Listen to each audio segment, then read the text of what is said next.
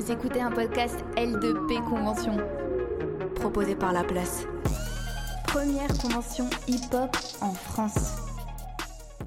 Bienvenue à la LP2, euh, Convention de la Place. On va parler aujourd'hui avec mes invités d'un objet que justement je vois là devant moi, tout le monde est arrivé en basket d'ailleurs, oui. Euh, elle a très longtemps été dans l'ombre, euh, souvent cataloguée comme la chaussure du wesh wesh ou comme chaussure réservée exclusivement aux sportifs et aux hommes. On parle bien évidemment de la sneakers. Aujourd'hui, on lui réserve des unes de magazines, des salons, des expositions en tout genre. Elle crée aussi parfois la polémique. La basket est devenue en quelques années la star de nos placards, mais aussi des marques qui ont bien compris qu'elle ne pouvait plus faire sans. Alors comment en sommes-nous arrivés là? Pourquoi et comment les femmes se sont emparées du phénomène? On va tenter de répondre à toutes ces questions avec mes invités du jour. Bonjour. Bonjour. Alors à côté de moi, j'ai Mélodie Thomas. Vous êtes, euh, enfin tu es journaliste mode chez Marie Claire. Anna Evans qui a créé le média Son of Sneakers. Olivier, Olivia Il n'y a pas d'homme. Voilà, il fallait. J'ai voulu trouver un mec. Olivia Perronet, spécialiste marketing chez ASICS. Farah, designer et directrice artistique de la marque Oud Jab. Et enfin Aurélie Julien, qui fait du conseil en art et design contemporain et qui est collectionneuse.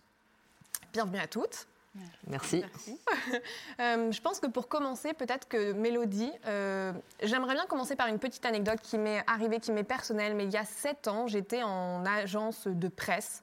Euh, j'étais alternante et quand je reçois ma fiche de notes de fin d'alternance, je reçois une mauvaise note pour ma tenue parce que je portais des sneakers. Et vraiment, c'était le seul point noir. Je venais tout le temps en basket. Et moi, ça m'a frappé parce que je me suis dit à quel moment on est mal habillé quand on est une femme, quand on porte des baskets, quand on a les dernières baskets à la mode. C'était lunaire pour moi. Euh, Peut-être que Mélodie, on peut revenir sur euh, la place de la féminité. Que veut dire la féminité? Qu'est-ce qu'est la féminité aujourd'hui? Et pourquoi la basket n'était pas féminine? Euh, en fait, ce qui est intéressant, c'est que tu parles d'un, temps qui n'est pas si éloigné au final. Et il faut, qu'on garde en tête quand même que, on va dire, la, la mainstreamisation de la sneakers pour les femmes, le moment où, où mainstreamement les gens se sont dit euh, ah euh, c'est super que les femmes portent des sneakers, c'est euh, ça va quand même dans la féminité. C'est arrivé très très tard au final. Quand on regarde, je crois que c'est Chanel, c'est en 2014 euh, qu'ils ont fait leur première basket avec des petits Christos, Swarovski, etc. Et avant ça, il y avait toujours un peu cette espèce d'opposition entre deux féminités. Euh, C'était la vraie féminité, donc celle avec euh, les talons, euh, le rouge à lèvres. En plus, on est en France. Paris, c'est un peu la capitale de la parisienne, qui a ce truc tout le temps un peu d'élégance. Enfin, c'est devenu un peu le symbole de la féminité ultime. Et avant ça, bah, on opposait ça à une autre, une autre féminité qui est celle, par exemple, d'artistes comme Diams, par exemple, qui, dans le début des années 2000, euh, bah, c'était euh, la meuf qui portait des baskets, qui portait des joggings, etc. Et ça, c'était pas forcément la féminité telle que le luxe euh, à la française euh, avait, enfin, tel qu'il avait envie de, de le voir au final. Moi, j'ai une question parce qu'on est tout en basket aujourd'hui. Est-ce qu'on est en basket parce que on est sur une conférence qui parle de sneakers ou est-ce que parce que c'est vraiment votre habit de tous les jours maintenant? Je pense que. Ouais, c'est un jour sur deux au moins. Un jour sur deux, vous, Aurélie? Ouais. Ouais. Ouais. Voire tous les jours. Pourquoi? Parce que c'est pratique ou parce que, Soir, vous aimez- ou parce que c'est euh, beau? tr- J'ai toujours assumé ça en fait. euh, ça pourrait être des talons aussi décalés. euh, Ça, voilà, général, en général, à partir du moment où le, la- ça me plaît, euh, c'est assumé. Et la basket, en l'occurrence, c'est confortable. Je suis mieux dans une paire de baskets que dans une paire de talons. Donc, euh, et j'ai voilà, pas de problème avec. euh, Mais d'où l'expression être bien dans ses Et baskets. je peux, le perm- je peux me le permettre aussi dans mon métier, parce que pour le coup, euh, je pense que encore aujourd'hui, euh, la basket, comme le jean, hein, ne sont pas euh, autorisés, euh, même dans nos secteurs de l'art euh, qui sont assez ouverts. Dans les grandes maisons de vente aux enchères, ils n'ont pas le droit, les femmes n'ont pas le droit forcément au basket ou au jean. Non, mais ça, c'est vrai, hein, c'est incroyable. Mais même dans l'hôtellerie de luxe qui se veut un peu décalée, détente, finalement, si tu parles à la, la jeune femme à la réception, elle est en uniforme, euh, euh, un peu désuet, euh, avec des petites chaussures. euh, Et la fois où on a fait un événement euh, pour ASICS, en l'occurrence chez eux, euh, je leur ai apporté une paire de baskets. euh, Elles, m'ont remercié parce que confort, parce que euh, bah, plus dans leur, dans leur ADN à elles, elles avaient une vingtaine d'années. Et euh, oui, aujourd'hui, euh, d'avoir des gens qui pensent que la sneakers ou le jean sont démocratiques. enfin, ne le sont pas en tout cas, ou alors sont, ne peuvent pas être élégants. Enfin, mmh. c'est c'est passéiste comme, comme idéologie. Mais en plus, quand on parle d'élégance, oui, talons aiguilles, mais je sais que pour les filles, souvent, c'est aussi les ballerines, quand on est euh, serveuse, etc. Et moi, je ne me suis personnellement jamais sentie élégante en ballerine. Je me sens bien plus élégante en requin, par exemple. J'ai l'impression que c'est une paire qui a euh, un petit talon. Enfin, je me sens surélevée. Euh, la basket est un peu enfin, fuselée. J'ai l'impression d'aller vers l'avant. Je me sens élégante en requin, je me sens pas du tout élégante en ballerine. Euh, est-ce que vous avez déjà eu des réflexions euh, de, personnes autour de vous au travail ou quand vous êtes venu, peut-être moins maintenant parce que chacun a une position qui lui permet effectivement de s'habiller comme on veut. Euh, est-ce que vous avez déjà eu des réflexions sur la façon dont vous portez les baskets? Moi, je sais qu'il y a quelques années de ça, je travaillais dans un groupe américain et donc qui s'appelle Xerox, mais un monde très masculin. Et j'étais en, plus la seule femme avec que des techniciens, des commerciaux, etc. Et quand j'ai commencé à rentrer dans l'univers sneakers, été un peu, euh, tu sais, entre deux chaises avec ce côté toujours élégant que je devais avoir. Et puis à un moment, j'en ai eu marre, en fait. Et j'ai commencé à arriver avec des grosses paires de kamikazes et tout. Et je me rappelle un jour de mon DAF qui me dit, euh, qui me regarde, qui me dit, mais qu'est-ce que tu me fais là? Je lui dis, bah écoutez, c'est bon, il y a un moment, faut, Enfin voilà, il faut changer un peu les codes et moi je me sens bien comme ça. Et je trouve que la basket aujourd'hui, tu sais, en comparaison de ce qui se passait il y a 15 ans de ça, où tu pouvais pas aller bosser avec une paire de sneakers, c'était, en fait, tu étais venu comme, euh, comme euh, bah voilà, soit une personnalité un peu wesh wesh, ou tu vois, on t'identifiait, on te mettait pas mal dans des cases. Aujourd'hui, c'est représentatif d'un état d'esprit et je trouve que euh, en tant que femme, euh, tu vois, porter une paire de sneakers, c'est, enfin voilà, c'est représentatif d'un truc. Tu te sens un peu euh, à l'aise dans ce que t'es. Et, euh, après, c'est vrai qu'il faut avoir la chance aussi de bosser dans des secteurs d'activité qui te le permettent. C'est pas à la portée de tout le monde, mais je pense que le truc se démocratise de plus en plus, quoi. Euh, Anna Evans, peut-être que tu peux nous parler du site que tu as lancé. Pourquoi tu as lancé euh, le site Son of Sneakers euh, Une femme, ça date d'il y a maintenant quelques années. Pourquoi tu as eu envie de faire ça? Ah, C'était un peu particulier. J'avais, en fait, alors j'étais, il faut savoir à la base que moi je suis enfin, très féminine, enfin, veste, etc. Et j'étais tout le temps en talons. Mais tout le temps, tout le temps, tout le temps. Et un jour, je regardais un film qui m'a marqué, que j'avais déjà vu plusieurs fois. Et dessus, je tombe sur une paire de Air Force Command. Et là, j'ai un gros bug en me disant, mais pourquoi cette paire, elle est dans film à cette époque-là et pas autre chose. Enfin, ça aurait pu être une paire de Jordan, etc. Du coup, je fais mes petites enquêtes et là, je rentre dans le milieu de la sneakers et j'avoue que des hommes au début. Ben, la première femme que j'ai rencontrée, c'était Olivia en plus. Euh, donc petite anecdote en plus perso qui nous a en plus euh, reboosté un petit peu. Bon, je, reviendrai dessus après. Et, euh, et, donc du coup, je rentre un peu dans cet univers, etc. Je commence à chercher des infos dessus. Et euh, je me suis rendu compte qu'il y avait un gap entre la basket. Enfin, moi, j'ai grandi euh, dans une ville, dans une cité, dans la street, et euh, j'avais l'impression que la culture hip-hop et la culture sneakers, en fait, elles m'appartenaient. Et en rentrant dans la culture sneakers, je me suis rendu compte qu'il y avait un gap entre ceux qui collectionnaient qui en avait énormément. Moi qui avais, euh, qui avait mes petites paires de baskets, mais qui connaissais même pas forcément le pourquoi du comment ces paires, elles étaient à mes pieds et pourquoi ça avait façonné aussi ma culture. Et du coup, j'ai trouvé intéressant de créer un projet qui soit euh, là pour vulgariser et populariser la culture sneakers et ne pas avoir honte de dire, mais en fait, je sais pas ce que c'est qu'une Jordan 1, tu vois. Donc euh, le, le, truc est parti de ça. Après, on a commencé avec des événements, etc. Et j'avoue, la première femme que j'ai rencontrée, c'était Olivia qui, bah, en fait, elle nous a tout de suite briefé. En fait, les filles, vous rentrez dans un truc. Il n'y a que des mecs. Il n'y a que des mecs. Donc, il faut que vous soyez, en plus, elle se prend parler un petit peu, Olivia. Donc, il faut que vous soyez euh, déterminés dans ce que vous voulez faire. Lâchez pas votre position. Euh, si c'est la culture que vous voulez mettre en avant, enfin, putain, allez-y, quoi. Donc, euh, ça fait partie des rares personnes. Et j'avoue que jusqu'à aujourd'hui, on est vachement entouré d'hommes. Et des femmes, il y en a très peu, quoi. Bah, je pense que ça soulève un, autre axe qu'on va aborder dans cette conférence. C'est est-ce que finalement la femme n'est pas aussi la grande oubliée de la culture street? Parce que quand on regarde la basket, c'est les années 80, les années 90, c'est euh, les rappeurs, Run DMC, LL Cool J, euh, c'est les sportifs, c'est Michael Jordan. Mais on ne trouve pas de nom de femme comme ça. Euh, peut-être que Farah, tu peux nous dire, parce que toi qui as ta marque, je pense que tu veux représenter les femmes, toutes les femmes. Est-ce que la femme n'est pas elle n'a pas été oubliée, peut-être qu'elle est encore un peu oubliée de la culture, euh, ce qu'on appellerait la culture streetwear, ou tout simplement enfin, la culture euh, underground à cette époque. Enfin voilà. Euh, du coup, moi, j'ai grandi dans un milieu un peu défavorisé, donc en, cité, etc., dans le 93. et c'est là où je reprends l'exemple de James, où forcément une femme qui mettait des baskets, c'était plutôt un garçon manqué que quelqu'un qui avait toute sa bah, son identité totalement féminine. Euh, moi, j'ai grandi du coup dans, ma génération. Les femmes pouvaient porter de la sneaker. J'ai jamais eu de problème dans ça. Euh, j'ai jamais mis de ballerine. Je mettais des talons lorsque j'étais obligée, lorsque, enfin, quand j'allais à un mariage, on va dire, parce que voilà, ma mère me poussait à le faire. Mais notamment pour aller au travail ou autre, euh, je me suis jamais sentie obligée de porter euh, des talons ou autre pour me sentir féminine. C'est vrai que c'est là où je suis entrée dans l'étude, par exemple. Je sais qu'une Air, une Air Max, ça va me donner une shape, ça va me donner un peu d'élégance, etc. Mais je suis partie chercher le confort. Donc j'ai jamais j'ai toujours fait, on va dire, une, pour moi, une parité parce que aussi j'ai grandi avec euh, un entourage où les hommes, euh, enfin, je fais aussi de la boxe à côté, etc. Donc j'avais cette identité où euh, j'étais pas, ah bah t'es une femme, tu vas, tu dois porter ça, ou tu dois faire moins de sport, ou tu vas courir moins vite que nous. Au contraire, j'étais toujours dans cette, j'ai grandi dans dans un environnement qui me permet d'être celle que je suis et enfin de me, de me, on va dire de, bah de, de, pouvoir euh, être là, quoi. Euh, donc même quand j'ai créé ma marque, certes, je voulais représenter, on va dire, une minorité, mais aussi un maximum de monde. C'est pour ça que c'est une marque unisexe, euh, où je peux mettre en avant une femme comme un homme, mais je vais toujours les mettre au même niveau. C'est-à-dire, je ne vais jamais créer une campagne ou un produit spécialement pour un homme et faire une autre étude pour la femme.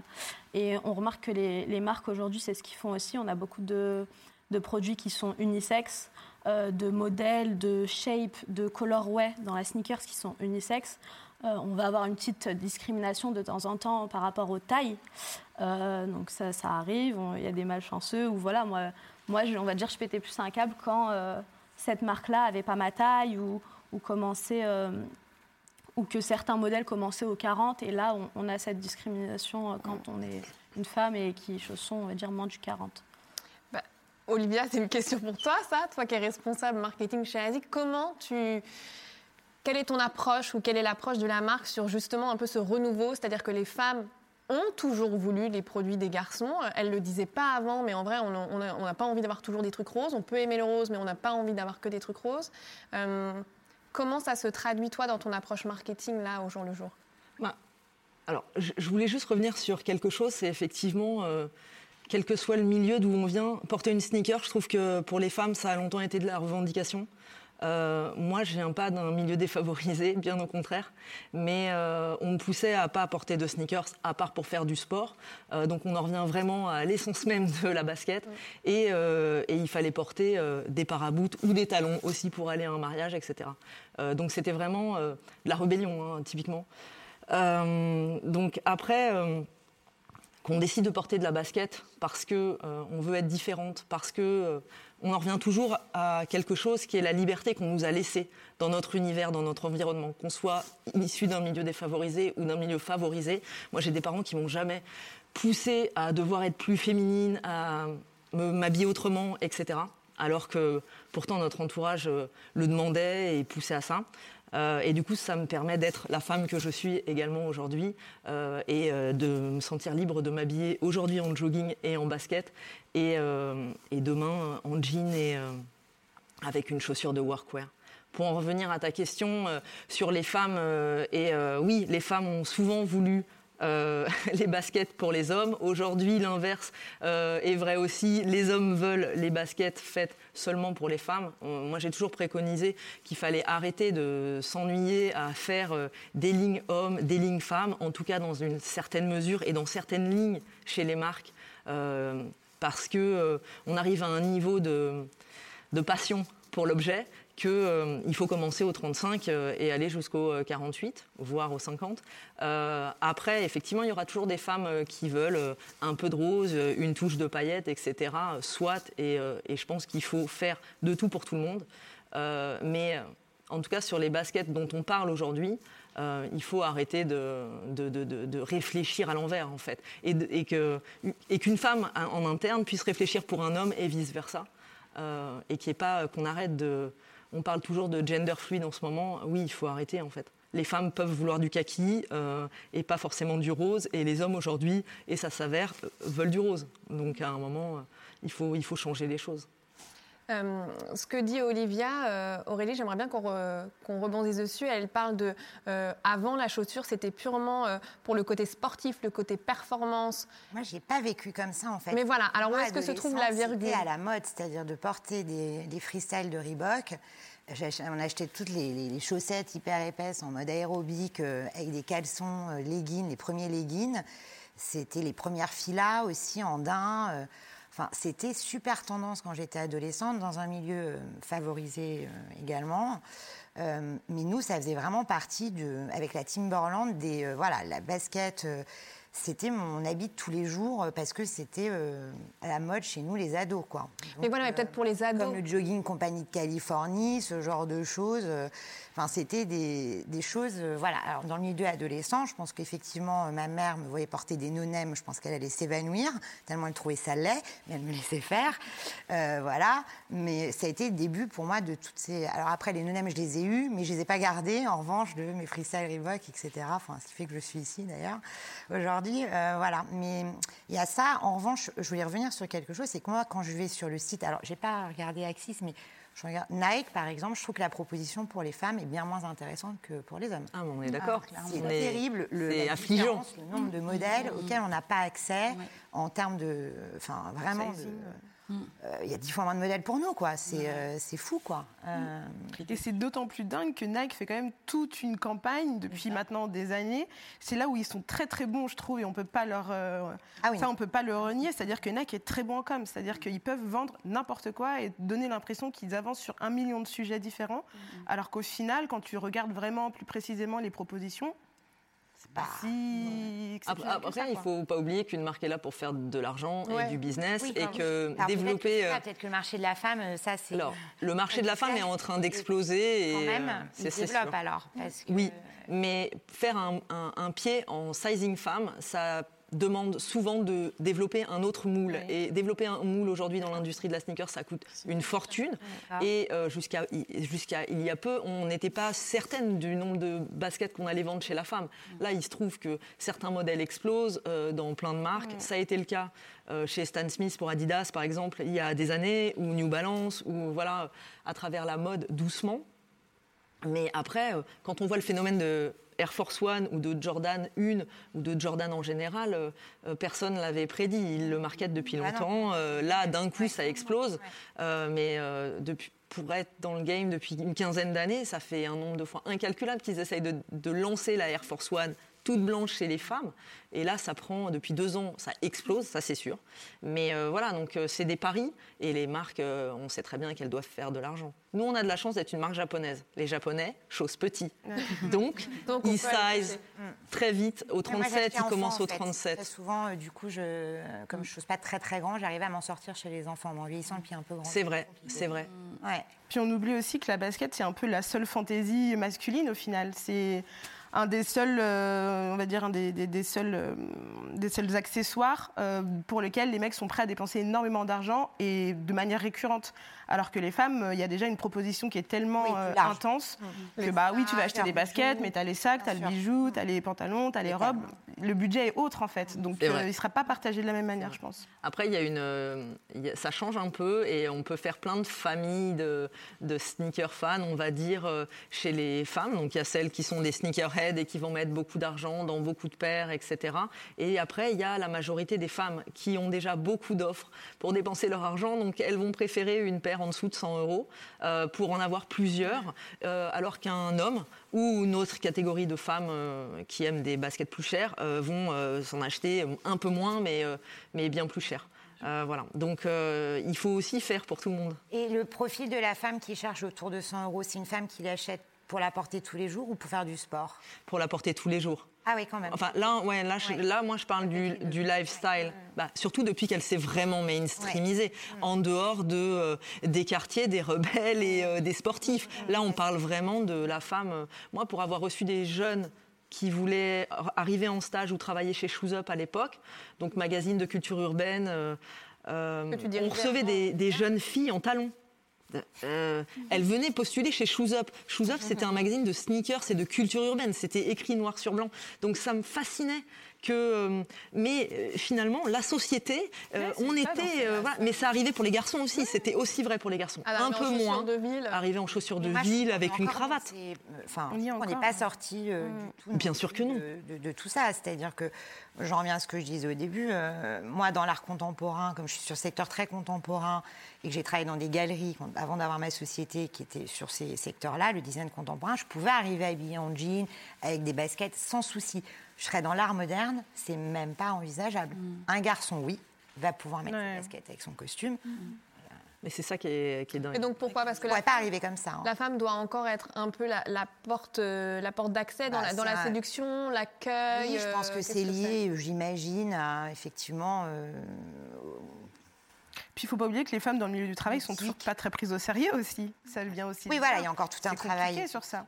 sur tout Donc, ça. euh, Et, et je pense que les, le message qu'on envoie en, en talons avec les, les chaussures. euh, bah, la ballerine m'a sauvé la vie, moi, personnellement. euh, quand je ne pouvais pas mettre de basket euh, et quand je passe des journées sur les foires d'art à, à présenter les pièces qu'on pouvait vendre, il fallait quand même, le jour du vernissage, pas mettre la basket, parce qu'en plus, quand j'ai commencé, moi, il n'y avait pas encore les marques de luxe vraiment, euh, ou alors c'était des lignes encore où j'utilisais le sport comme Prada, euh, l'excuse du sport pour créer une basket.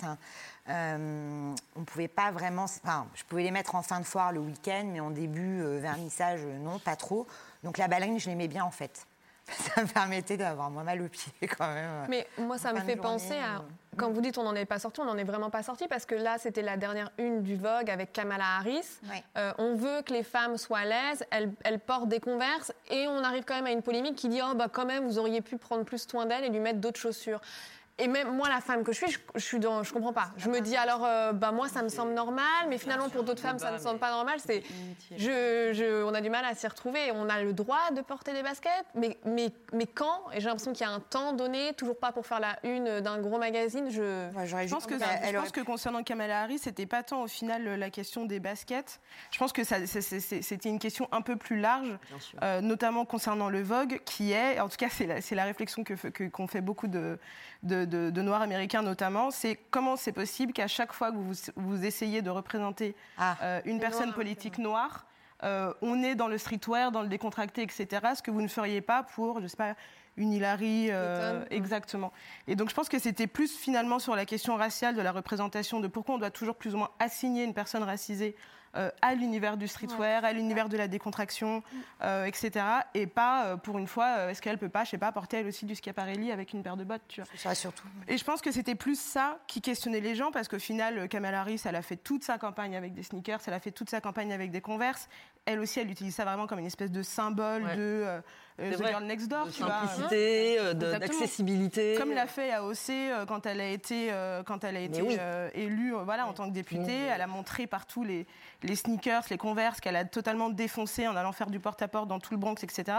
C'est devenu aussi maintenant une espèce de discours un peu qui montre bah, je suis comme vous de la part des, des personnes, on va dire des figures d'autorité politique. Donc je pense que vraiment pour, Kam- pour Kamala Harris, ce qui est gênant, c'était pas, pas du tout la sneakers. La question c'est euh, pourquoi c'est toujours les mêmes à qui on renvoie euh, vers ce street côté culture. streetwear, ce côté etc. etc. Elle, après, je pense qu'elle Après, s'en sert ce aussi de sa manière à elle Ce aussi. qui m'a gêné aussi, c'est euh, personne s'est demandé si c'était elle aussi qui avait choisi d'avoir la sa tenue. Sa tenue de campagne, c'est celle-là. hein. À part quand elle allait euh, derrière un pupitre et qu'elle était sapée en tailleur et en talons. Mais toute sa campagne, elle l'a fait comme ça. Et euh, moi, euh, enfin, je serais à sa place, ça ferait sens de d'être. euh. Enfin, je me vois. Bien sûr que c'est une femme comme les autres, mais enfin, si j'étais politologue en tout cas, je, et, euh, euh, j'irais comme ça dans cette tenue-là, parce que parce que j'aurais pas envie que mon électorat, parce que je vais en une de Vogue, euh, je me mette euh, sur mon Carrément. 31, et alors que c'est pas moi. Après, il y a tellement de, de polémiques, de débats, de questions. Moi, par exemple, j'en parle en interne et on me dit oui, mais par exemple, euh, une femme politique euh, qui porte soit une marque de son pays, euh, Est-ce qu'elle doit vraiment promouvoir euh, la marque Converse, par exemple? Et ça, c'est une vraie question. Est-ce qu'elle ne doit pas défendre toutes les marques de son pays et pas... euh, voilà. Après, pareil, elle a fait sa campagne en Converse, elle a toujours porté des Converse, elle est droite dans ses bottes. Euh, voilà. Mais on peut... poli- Enfin, polémiqué sur, euh, à- bah, sur tous les niveaux. Avec cette couve. Bah, euh, je pense voilà. qu'en plus, ce qui lui a servi à Kamala Harris, c'est qu'à la fois, elle avait, euh, ça, ça- ça lui a donné un peu ce côté Girls Next Door, ce qui faisait que tout, enfin, c'est vraiment le- le- un peu le, le truc de l'Amérique en général, c'est à rappeler le côté américain. Déjà pendant toute l'inauguration, ils étaient tous sapés euh, dans des designers américains. Ça, je veux dire, ça a vraiment fait partie d'un storytelling que, que je pense la présidence Biden a, a voulu mettre en place. Euh, mais je pense que elle aussi, d'un autre côté, euh, ça lui a permis aussi de de garder un espèce de, de lien avec une communauté noire qui est tout- souvent un peu frileuse là concernant parce que bah, elle a eu des politiques qui Oui. qui n'étaient pas toujours en accord avec la basket dirons-nous. Je me demande si c'est pas pire que ça en fait. J'ai l'impression qu'à partir du moment où quand tu es une femme et que tu arrives à ce, ce- ce level en fait que elle était en train d'a- d'adopter, si en fait ça c'est pas passé pour de l'insolence. Ça faisait euh, peut-être inconsciemment, je pense que les hommes l'ont perçu comme en fait elle, elle fait comme si elle était déjà, elle y était déjà, enfin comme si tout lui était acquis. Et j'ai l'impression que en fait quand tu quand tu veux véhiculer ce type d'image et que tu arrives avec de la sneakers, ben, automatiquement en fait pour certaines personnes, je pense que si ça avait été Joe Biden, ça aurait pas été choquant. Ouais, On mais- l'aurait laissé faire. Alors que là, le fait qu'elle arrive en fait en tant que femme noire, comme tu dis en plus, avec des converses aux pieds, en fait, je, je me demande si, et surtout pour l'électorat américain qui est quand même assez conservateur, si c'est pas passé pour de l'insolence. Bah, je pense qu'il n'y avait pas que, pour le coup, il y avait- enfin, c'était un peu de toutes les couches. euh, enfin, en tout cas, quand tu regardais le débat sur Twitter, il y avait un peu de toutes les communautés, un peu de toutes les tranches d'âge qui commentaient à tort ou à raison euh, sur ce qu'elle portait. Mais finalement, ce que ça cristallise, pour le coup, euh, c'est qu'en fait, elle est la première. Quand ils ont fait tout le, tout le discours sur c'est la première femme noire euh, euh, et asiatique à avoir un poste avec une telle, euh, une telle importance, euh, bah, en étant la première, de toute façon, tout ce qu'elle va porter va être, être dérangeant. Elle sera la première pour. Voilà, elle sera la première dans tout ce qu'il y a de positif comme dans tout ce qu'il y a de négatif. Et finalement, on n'arrivera pas spécifiquement à, je pense, trancher euh, sur euh, dans quel sens euh, vraiment euh, ça va vestimentairement ou non, quoi. Et notamment sur la question de la sneakers. Ah, si c'est pas lié à elle et c'est d'un point de vue du Vogue, moi je trouve que c'est pas un gros risque quand même. D'un point de vue Concernant le PA, Vogue euh, Oui, pour le Vogue, c'est un peu naze Non. comme choix. La Totalement. Converse. Si c'est elle qui l'a demandé, parce que c'est elle, parce qu'il a l'air d'être le cas, je n'étais pas au courant, j'avais pas. Je sais pas, hein, c'était une. Je, je- je- pour le coup euh, qu'elle faisait ses- sa campagne en converse. Je trouve ça très bien. En revanche, enfin, je trouve que c'est un non-sujet d'un point de vue mode parce que franchement, pas gros risque. Oui. Il y avait quand même plus marquant aujourd'hui, je trouve, euh, en, basket. euh. Bah, ou alors il fallait l'assumer beaucoup plus. Oui, en enfin, étant, voilà, en mettant sur la couve, euh, j'ai pas, choisi de, de me faire styliser euh, euh, ouais. à la Vogue, à la Vogue US. Et là, ça aurait, euh, Ça aurait été mis- assumé, voilà, et ça aurait été assumé et, euh, et on aurait évité. euh, On avait l'impression un peu d'un accident visuel, tu sais, quand tu voyais la photo. Oui, mais en fait, c'est vrai que tu peux penser à ça. Alors évidemment, si on te met tout sous les yeux, elle a les mains comme ça, croisées, elle a l'air un peu gênée, elle a l'air de se demander ce. Mais enfin, à ce moment-là, oui, si tu, si tu sous-titres tout, tu, tu peux effectivement voir ça. Mais euh, à première vue, euh, tu- Mm. tu pourrais la voir en campagne. Oui, alors, euh, venant de la part du Vogue US, c'est... Voilà, c'est un peu Ouais. étrange et du coup ils auraient pu voilà assumer parce que ça se trouve c'est une demande de sa part d'avoir de pas avoir euh, En fait, je pense que en- la photo serait sortie sur le Teen Vogue, ça aurait peut-être moins fait polémique pour le coup. oui c'est oui oui c'est possible c'est sûr. Mais après, euh, et c'est là où ils ont, enfin, les gens ont raison en disant, bah oui, enfin, d'habitude, les meufs, elles sont sursapées, euh, machin, euh, c'est abusé. Et là, d'un coup, on a ça. Euh, Enfin, Ce qu'il faut se souvenir, par exemple, ne serait-ce que la cover de Michelle Obama, qui était genre dans un truc hyper glam, une espèce de robe, etc., grand sourire. Enfin, il y avait un côté très euh, euh, prise de position un peu, genre politiquement, on soutient, on la met, on la met en valeur de la meilleure manière, etc. Et c'est vrai que la, photo à côté de Cam, en tout cas la première photo, Elle était Oui, pas en sa faveur, franchement. oui, c'était pas, pas, euh, exceptionnel. mais pas super en Il y a un sujet sur lequel je voulais venir quand je suis venue vous voir juste avant cette conférence et je vous ai demandé comment vous vouliez être présenté. Je suis venue voir euh, Anna et, euh, et Farah et je leur ai dit est-ce que je vous mets, euh, même Aurélie, est-ce que je vous mets collectionneuse, sneaker addict? Et là, il y a eu un, un, Blocage. un- un visage de peur, de ah non, surtout pas, surtout pas sneaker addict.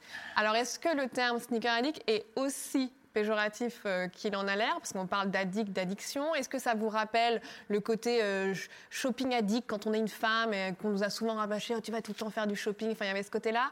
Pourquoi ce terme vous a tout de suite euh, fait un peu peur? Qui peut répondre? Moi, c'est- Bah, je, peux commencer si tu Anna, veux. vas-y. Alors, en fait, moi, j'ai un gros problème avec ce terme. Alors déjà, il faut savoir que je, fais, enfin, je, je- je- moi, je fais très attention à mes sous. C'est le truc, enfin, je, je choisis les pièces que j'achète. Tu vois, il me faut vraiment un affect particulier avec une paire et j'achète pas tout et n'importe quoi. Donc ça, c'est déjà mon côté un peu, voilà. Et je trouve qu'aujourd'hui, le côté addict, en fait, tu vois, c'est comme si, euh, d'une certaine façon, tu avais un côté surconsommation. En plus, moi qui m'horripile comme terme, un côté surconsommation, enfin, comme terme et même comme façon d'être, euh, que tu dois incarner, sauf qu'en fait, pour moi, ce que j'aime dans la basket, c'est la basket, c'est la culture de la marque et c'est enfin tout ce qu'il y a autour. Donc avoir le côté un peu, euh, enfin voilà, être identifié comme sneaker addict, c'est un terme avec lequel je suis pas du tout à l'aise. Non, pas du tout. Est-ce que vous comptez vos paires de chaussures chez vous ou pas? Est-ce que vous savez, ouais, est-ce que c'est un truc euh, que vous gardez en Mais tête les gens le font. moi, Moi, pour c'est ça, je les compte plus. Bah non, Ah, donc ça veut dire qu'il y en a beaucoup. Ouais, moi c'est pas du tout un terme qui va me repousser ou autre, mais c'est vrai que j'aime, enfin, comme j'aime pas du tout l'utiliser parce qu'il y a tout cet aspect de surconsommation qui, qui me dérange, alors que je suis arrivée à un point où je fais vraiment attention à ce que je consomme. Euh, Enfin, en tout cas, j'essaie. Et, euh, et voilà, pareil, je vais acheter une paire parce qu'elle me plaît dans sa shape ou dans son colorway ou pas pour son histoire et son storytelling. Je suis, enfin, moi, je, me base aussi beaucoup sur le storytelling parce que c'est ce que je vends aujourd'hui quand je travaille avec des marques de sportwear ou mes, clients de, tous les jours. C'est vraiment cette, culture, ce pourquoi, comment consommer, pourquoi vendre aussi. Et on voit que c'est, ça prend de plus en plus de place aujourd'hui. On n'est pas, même les marques, elles font plus simplement une étude de euh, qu'est-ce qui manque, donc on produit. Euh, j'ai pu participer à des, euh, à des études de consommation que les marques comme Nike ou Adidas euh, réalisent, euh, on va dire, une fois tous les trimestres. Et c'est là où on voit où euh, vraiment ils vont faire appel à des agences, qui les agences vont faire appel à d'autres profils, qui ces profils-là vont faire appel à d'autres profils pour essayer d'avoir, on va dire, les personnes les plus intéressantes et qui sont aptes à répondre à des, à des questions avant de sortir un produit. Donc on a, euh, voilà, on va nous présenter un produit et, et on va plus ou moins développer dessus. Et, euh, et c'est là où, où, ce, où des, enfin, on, on a vraiment cette étude qui est réalisée euh, et, euh, et du coup, bah, je, je consomme comme ça en fait. Je, fais- je- je réalise ma propre étude et, et c'est pour ça que je suis pas du tout. Enfin, c'est pas un terme péjoratif, ça me, ça me dérange pas. Euh, mais euh, je sélectionne euh, les chaussures. À quel moment, Aurélie, on est passé, toi qui es que dans le conseil d'art contemporain et du design, à quel moment la chaussure, la basket précisément, est passée objet de collection? Même si aujourd'hui ça reste un objet de collection, mais on peut quand même la porter, on l'achète très cher, mais à quel moment il y a eu cette virgule qui fait que voilà, ce n'était pas simplement une chaussure de sportif, ça devenait vraiment un objet Je me rends pas trop compte parce que je suis. Nous, on n'a pas. un- Enfin, moi, je suis pas sur le marché. En fait, quand moi j'ai tiqué sur Addict, j'ai aucun problème avec le terme. Il est hyper. Enfin, je l'assume complètement. Et de toute façon, euh, nous, dans l'art, les collectionneurs, on part du principe qu'on a une maladie, en fait. C'est que c'est une collectionnite, que c'est une obsession, que c'est quelque chose. En fait, on peut pas s'empêcher. Euh, plus on se fait mal, c'est-à-dire plus on dépense, euh, plus finalement ça fait partie du process. C'est-à-dire que quelque part, on est toujours, on se met toujours à risque, en fait. C'est quand on passe dans une foire d'art, on se dit tiens, je vais surtout pas acheter. Cette fois, j'achète pas. On peut être sûr qu'on part avec quelque chose. Il faut jamais dire ça en fait. C'est et, et j'estime que par rapport à la basket aujourd'hui, je suis pas addict dans le sens où je suis incapable de vous citer les dates, les noms des modèles. Enfin, ça serait pas vrai pour moi. C'est dans ce sens-là que j'ai tiqué. C'est que euh, oui, plus jeune, j'achetais vraiment la basket en connaissant bien ce que j'achète. Aujourd'hui, j'achète parce que j'aime, mais je vais pas tout répertorier comme je peux faire avec mon art ou mon design, où là, euh, je maîtrise un peu mieux le sujet au-delà du fait que ça soit mon métier. Euh, voilà. Après, pour ce qui est. Moi, j'ai l'impression, mais ça, c'est vous toutes qui allez peut-être le dire, j'ai l'impression que ça fait 10-15 ans à peu près que y a y a les gens commencent à, vraiment faire la queue pour acheter certains modèles de basket. Après, voilà, moi, j'ai vécu un truc incroyable parce que j'ai rencontré. Donc, je travaille avec Virgil Abloh. euh, que j'ai rencontré à un moment où, à l'époque, quand je parlais de lui et d'Off-White, les gens tendaient l'oreille hein, parce que, en fait, euh, ils ne savaient pas du tout de qui je parlais, surtout en France, aux États-Unis un peu plus quand même. Mais, euh, et puis, dans les six mois qu'on suivi, euh, Nike est sorti. Et là, mais moi, j'ai pas compris ce qui m'arrivait. C'est-à-dire que moi, je travaille avec lui sur la, partie design, non pas du tout euh, mode. Et là, je- tout le monde m'appelait euh, pour, euh, pour les baskets de Virgile, les faire signer. Il m'arrive des trucs de dingue. hein. Mon, op- mon opticien euh, va m'amener, quand il sait que je viens, il me prépare un sac avec euh, le bouquin, euh, les baskets. euh, pour Tout à dédicacer. signer, quoi. Euh, et ça m'arrive, mais tout le temps, quoi. Euh, et, et là, là, moi, j'ai vraiment compris qu'il y avait un truc qui se Je dis, c'est complètement fou, quoi. C'est-à-dire que on a atteint des, niveaux de. Mais même moi, franchement, j'étais dépassée par les événements à tout niveau. C'est-à-dire, euh, et là, j'ai commencé à regarder. J'avais entendu parler forcément de la Yeezy, difficulté à avoir des Yeezy, euh, euh, etc. De ces sites de, de, resell. Mais, voilà, moi, j'achète jamais en resell. Je fais pas la queue, même pour la mode. Je vais jamais une vente de presse. Je supporte pas attendre. Enfin, c'est un truc qui me dépasse un peu. Franchement, j'ai l'impression que ça s'est accéléré, je dirais. Euh, dans Alors- les cinq dernières années, mais que ça a commencé quand même un peu avant, non? Oui, oui, ça a commencé bien avant. Voilà. Euh, L'ampleur était moindre euh, parce que pas d'internet, pas de réseaux sociaux. euh, ça. euh, C'était et d'où euh, la communauté Sneakerhead. Sneaker Addict aujourd'hui, c'était une communauté. Alors c'était une communauté très masculine parce que bah, les chaussures sortaient pour les pour les garçons. hein, c'était clairement dit. Les filles portaient pas de basket. Voilà, c'était acté. Euh, ah bah si. Excusez-nous, mais non. Donc euh, ces gars-là euh, faisaient un peu peur parce que euh, c'était euh, on, on appelait ça des, des intégristes un peu de la sneakers. Si tu connaissais pas la date de sortie, euh, le, mec qui avait designé le truc, t'étais nul, tu, on mérite, tu méritais pas qu'on te parle. Voilà, nous quand on a lancé Shoes Up, euh, moi j'étais tremblante en arrivant et effectivement j'ai eu affaire à, à quelqu'un d'intelligent qui m'a dit bah, t'aimes les sneakers? Oui, tu portes des sneakers? Oui. Ok, j'ai dit mais je connais pas toutes les dates, les machins. Les... A dit mais c'est pas grave, c'est pas grave. Nous on est là justement pour euh, faire une espèce de, de coalition contre. euh, les fous, euh, voilà. Et après, ces gens-là, c'était euh, euh, 2000 personnes dans le monde pour qui, effectivement, les marques sortaient des chaussures pour faire des coups marketing, etc. Les queues, les camp out devant les magasins, les bastons. euh, mais ça, ça a fait des années. Enfin, c'est- très vieux. Et c'est la Air Force One aux États-Unis, quand ça sortait dans des modèles de malades, les mecs se flinguaient pour, pour une paire de, de, de baskets. Donc, euh, voilà. Le phénomène est arrivé en France, ça vient aussi d'Asie. Et, et puis après, les collections, les collections aussi sont, euh, sont devenues les mêmes en fonction des continents. Avant, il y avait une collection Asie, une collection États-Unis, une collection Europe. Donc les gens voyageaient. Et puis ceux qui voyageaient, c'est ceux qui avaient de l'argent. C'est- C'était exceptionnel d'aller au Japon ou d'aller à New York. Euh, à l'époque, euh, dans les années 80, c'était encore euh, hyper rare. Donc les gens ramenaient des baskets. Aujourd'hui, d'aller à New York, enfin, c'est c'est comme d'aller euh, à Fontainebleau. Donc, euh, enfin, en tout cas, euh, voilà. Donc, euh, temps, s'il n'y a pas trop de donc ça a changé beaucoup de choses, Euh, puis ça s'est accéléré. Effectivement, tu as raison quand tu dis que d'un coup, c'est des collaborations à n'en plus finir, qui, n'ont, qui ont de moins en moins de sens, etc. La collaboration avec Virgil Abloh, ce qu'elle a changé, c'est que déjà, c'était quelqu'un euh, qui était un peu moins connu, euh, qui n'était pas un retailer déjà, c'était pas un magasin, c'était pas un mec qui était dans le game et- vraiment. Euh, et puis surtout, il a amené une idée. Il a amené une déconstruction d'un modèle, des prises de risques, des choses que personne n'avait vues. Parce que les, colla- les collaborations, ça on était en train d'arriver à j'ai fait un trait bleu, waouh, j'ai fait une collab. Et j'ai mis mon nom. Ça devenait ridicule. Les gens se rencontraient plus, euh, voilà. Donc euh, là, on sentait qu'il y avait un vrai développement de produit euh, et une rencontre entre deux univers. C'est ça une collaboration. C'est quelque chose où tu veux changer le produit, amener ta patte. Et, et on avait perdu ça. Donc, euh, quand ta foi était arrivée, oui. Et en plus, euh, il y a tout le monde des resellers. euh, c'est- parti en une revente de, de, de paires. C'est voilà, c'est devenu euh, incontrôlable. C'est Internet qui a beaucoup changé. bien sûr, mais bien sûr. eBay, dans les débuts, euh, les là mecs là. étaient en train de faire des reventes de malades C'est dès clair. le début. Quoi. C'est clair. Et maintenant. StockX, euh, Ouais. Ah bah, c'est les Pour compléter, je parlerais même aussi des égéries, aussi le fait que les marques aillent chercher des égéries qui fassent partie de la culture populaire, que ce soit des musiciens, des, des acteurs, etc. Enfin, tout ça, ça, ça a travaillé, ça fait en sorte que la basket, au-delà du fait que tu puisses la porter maintenant tous les jours, et plus que le vendredi au boulot, là, en fait, euh, bah, t'écoutes du Rihanna, et Rihanna fait une collab, donc forcément, euh, en tout cas sur, une certaine génération, j'entends, ça, fait écho. Et donc, tu as après, bien sûr, avec euh, euh, l'émancipation d'Internet et tout ça, tout ça, ça contribue, tu vois, à faire en sorte que la basket, aujourd'hui, elle arrive au stade où elle en est, quoi. Mélodie, toi qui es journaliste chez Marie Claire, juste avant, quand on discutait avant cette conférence, tu me disais que oui, alors il y a de plus en plus de choses qui sont faites sur les femmes, mais euh, c'est toujours de manière très ponctuelle. Tu vois, Anna qui nous parle par exemple de Rihanna, euh, il y a eu Reebok et Cardi B.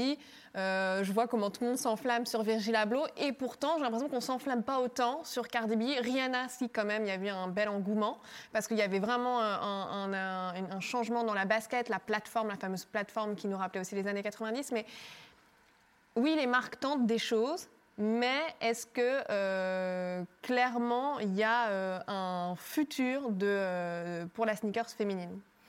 Bah, je pense qu'il y a un futur, oui, c'est sûr, il y a un futur, mais encore faut-il que, je pense, les marques comme la société soient prêtes à l'embrasser là, ce dont on parle, euh, voilà, l'histoire de la sneakers à la base, c'est quoi? C'est euh, euh, des sportifs à qui on dit vas-y, fais ta paire. Et donc, du coup, bah, le mec, il se dit ah putain, mais moi j'adore ce sportif, donc je veux la même paire de chaussures que lui. Ça a commencé comme ça. Mais aujourd'hui, est-ce qu'on arrive à, je sais pas, à mettre une sportive au même, au même niveau pardon, qu'un Michael Jordan, de manière à créer un engouement qui soit si ouf qu'elle arrive à avoir comme ça une espèce de d'historique à travers euh, une pièce, euh, bah, une, sneakers euh, qui crée un tel engouement. Non, en fait, c'est le, plafond de verre, malheureusement, il marche à tous les niveaux.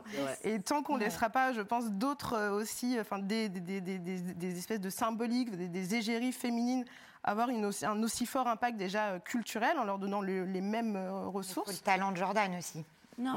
Mais ah non, mais alors ça. Ah, non, mais je veux dire, là, on est tellement haut à ce niveau-là. Non, non, mais là, j'utilise juste Michael Jordan parce que c'est l'exemple le plus parlant. Mais on, le sport, c'est qu'à un moment, il faut le talent pour pouvoir amener ça à la marque. Je veux dire, mais regarde, Serena Williams, c'est une championne de tennis euh, que tout le monde connaît. Elle, je veux dire, elle est connue aujourd'hui dans le monde entier qui a proposé à Serena Williams, enfin, en tout cas de la même manière que ça a pu être fait pour Michael Jordan? C'est vrai. Moi, je pense que tu voulais dire quelque chose peut-être pas dans le monde euh, sportif ou, dans d'autres domaines comme la musique ou autre, mais aujourd'hui on a comme exemple Humbush ce qu'a fait avec euh, Nike. Euh, pour moi c'est le même travail que Virgil Abloh. Ils sont en train de donner des clés à, ouais. Humbush ou même comme ils l'ont fait avec Melody Ersani par, sur la Jordan, sur la Dunk. Mm. Et c'est des modèles où les femmes elles ont été représentées, elles ont eu pas mal d'outils aussi comme a pu l'avoir Virgil Abloh. Donc on, certes ça y était pas avant, mais là on commence à rentrer dans ça et on le voit parce que aujourd'hui aujourd'hui, les hommes, ils s'intéressent énormément à ce que cette designer, euh, enfin, ce qu'un fait aujourd'hui. Euh, c'est quelqu'un qui, comme Virgil Abloh, elle est euh, elle fait de la direction artistique chez Dior en accessoires. Et à côté, elle a sa propre marque. Et à côté, elle collabore avec une marque comme Nike. je pense que là, on a une, belle visibilité. ça va avoir le même impact. Mais elle reste plus confidentielle quand même. Moi, je pense que ça reste plus confidentiel. Moi, je pense pour qu'une collab fonctionne, en fait, il y a deux choses. Il y a une question de légitimité et une question de timing. Mm. En fait, quand tu, en fait, enfin, aujourd'hui, le consommateur, il est de plus en plus conscient. Enfin, moi, j'adore Reebok, mais quand ils ont fait la collab avec Cardi B, je me suis dit what the fuck quoi. Enfin, le truc qui tombe comme un cheveu sur la soupe. Et pourtant, j'aime beaucoup Cardi B, mais là, tu te dis, en fait, en quoi cette collab, à, à ce moment de l'histoire de la marque, représente beaucoup la sneaker. En, en aucun cas. Ça, en aucun cas. Et donc, du coup, ça, ça ne peut pas fonctionner. C'était comme Kylie Jenner avec Puma, je la vois non, Mais voilà, tu vois, il y a des collabs. Et c'est pour ça que je trouve que la question de légitimité, elle est vachement importante. Quand tu vas chercher la bonne personnalité, et c'est là où les marques, des fois, elles ont tendance à faire un petit peu tout et n'importe quoi pour faire plaisir, ou peut-être, je sais pas, des fois, je me demande si elles font pas leurs études aussi sur les réseaux sociaux. Enfin, je, je me pose vraiment la question en regardant ce qui ressort, mais en fait, c'est pas forcément représentatif de quelque chose. Et du coup, tu as la personnalité, donc faut miser sur la bonne personnalité, et ça, aujourd'hui, les bonnes personnalités, il faut pas se mentir, elles sont quasiment toutes loquées. Quand tu as une, une, Rihanna qui sort une collab avec Puma, c'était le bon timing, c'était le bon moment, c'était la bonne façon de faire. Après, t'aimes ou t'aimes pas, mais ça a fonctionné, tu vois. Ce qui était important de dire aussi sur cette collab-là, au-delà du fait que Rihanna, elle a toujours été en sneakers et c'est une des meilleures égéries qu'on puisse signer à ce moment-là, il faut se dire aussi que le produit Suède plateforme, il est parfait. C'est ça. Tout seul, il aurait cartonné. Le fait de mettre Rihanna dessus, ça fait exploser.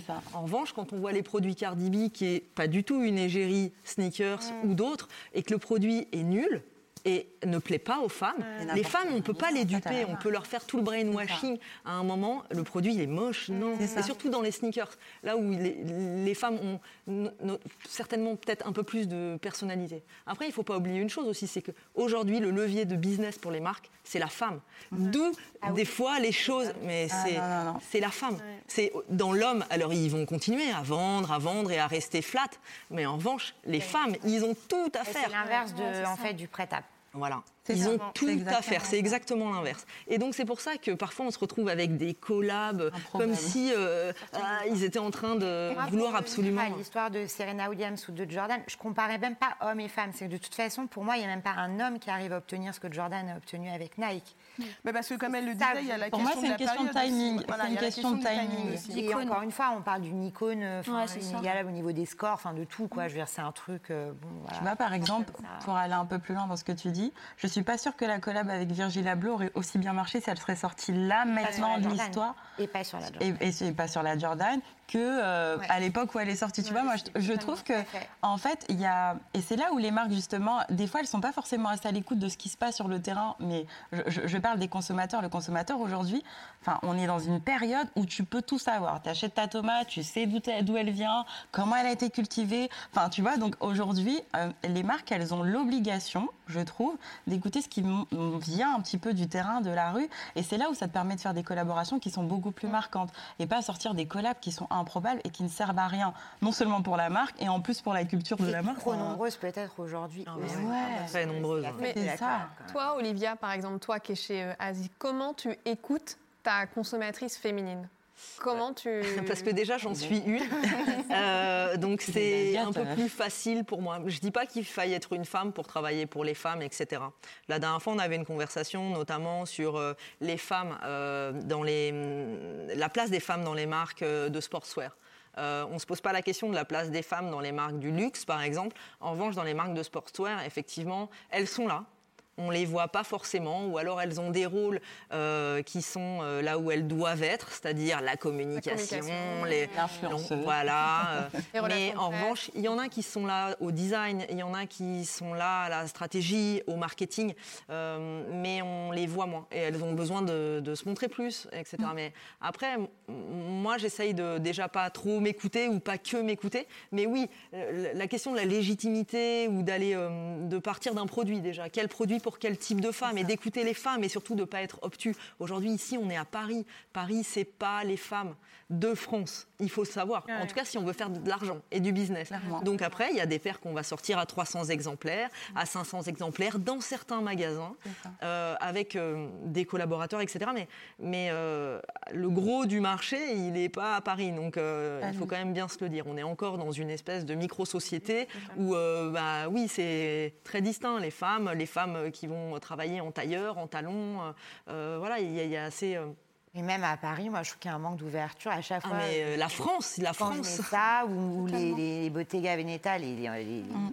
les- les boots en ce moment, euh, très euh, croque-nos, euh, ah, mais t'es pas féminine. Des gens d'un milieu euh, hyper euh, pointu, euh, qui me regardent comme si j'étais. euh, Enfin, c'est pas beau, c'est pas féminin. Des filles, hein, des femmes hein, qui me parlent. hein. C'est-à-dire que. je suis là, Waouh! Moi, ça me fait penser à- J'ai pas ma fuck me shoes. Je suis pas féminine, mais à comment on fait avancer le monde en fait Ah bah c'est bien la question.